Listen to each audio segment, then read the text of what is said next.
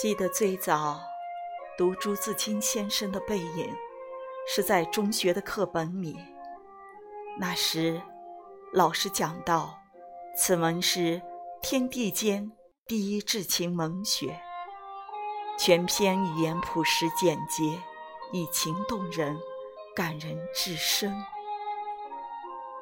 其实那时只是像平常读课本一样，只是读了中心思想、段落大意而已。真正朗读朱自清先生的《背影》，是在前年的冬天，我的腿骨折了，打着石膏不能动，便在床上学朗诵，而。读完此篇，在那样的一个冬夜，我开始哭得稀里哗啦。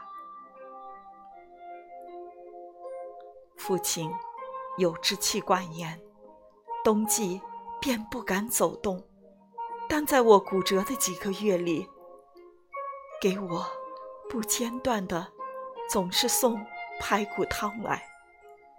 我家不是电梯房。每每爬上来，他便喘不上气来。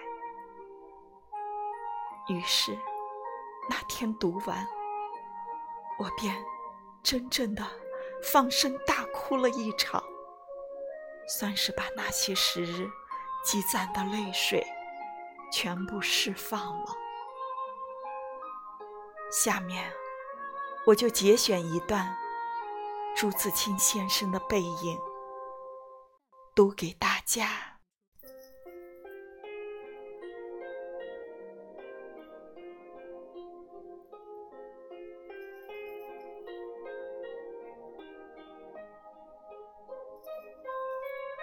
背影节选，朱自清。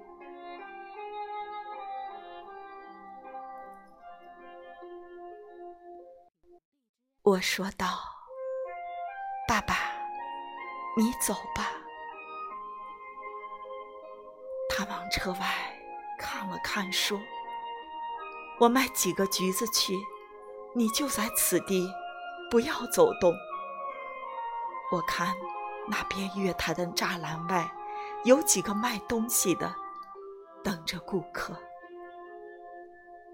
走到那边月台，需穿过铁道，需跳下去。”又爬上去。父亲是一个胖子，走过去自然要费事些。我本来要去的，不肯，只好让他去。我看见他戴着黑布小帽，穿着黑布大马褂，深青布棉袍。蹒跚地走到铁道边，慢慢探身下去，尚不大难。可是他穿过铁道，要爬上那边月台，就不容易了。他用两手攀着上面，两脚再向上缩，他肥胖的身子。向左微起，显出努力的样子。这时，我看见他的背影，我的泪很快的流下来了。我赶紧拭干了泪，怕他看见，也怕别人看见。我再向外看时，他已抱了朱红的橘子，往回走了。过铁道时，他先将橘子散放在地上，自己慢慢爬下，再抱起橘子走。到这边时，我赶紧去搀他。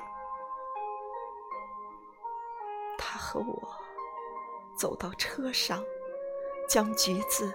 一股脑儿放在我的皮大衣上，于是噗噗身上的泥土，心里很轻松似的。过一会儿说：“我走了，到那边来信。”我望着他走出去，他走了几步，回过头看见我说：“进去吧，里面没人。”等他的背影混入来来往往的人里，再找不着了，我便进来坐下，我的眼泪。又来了。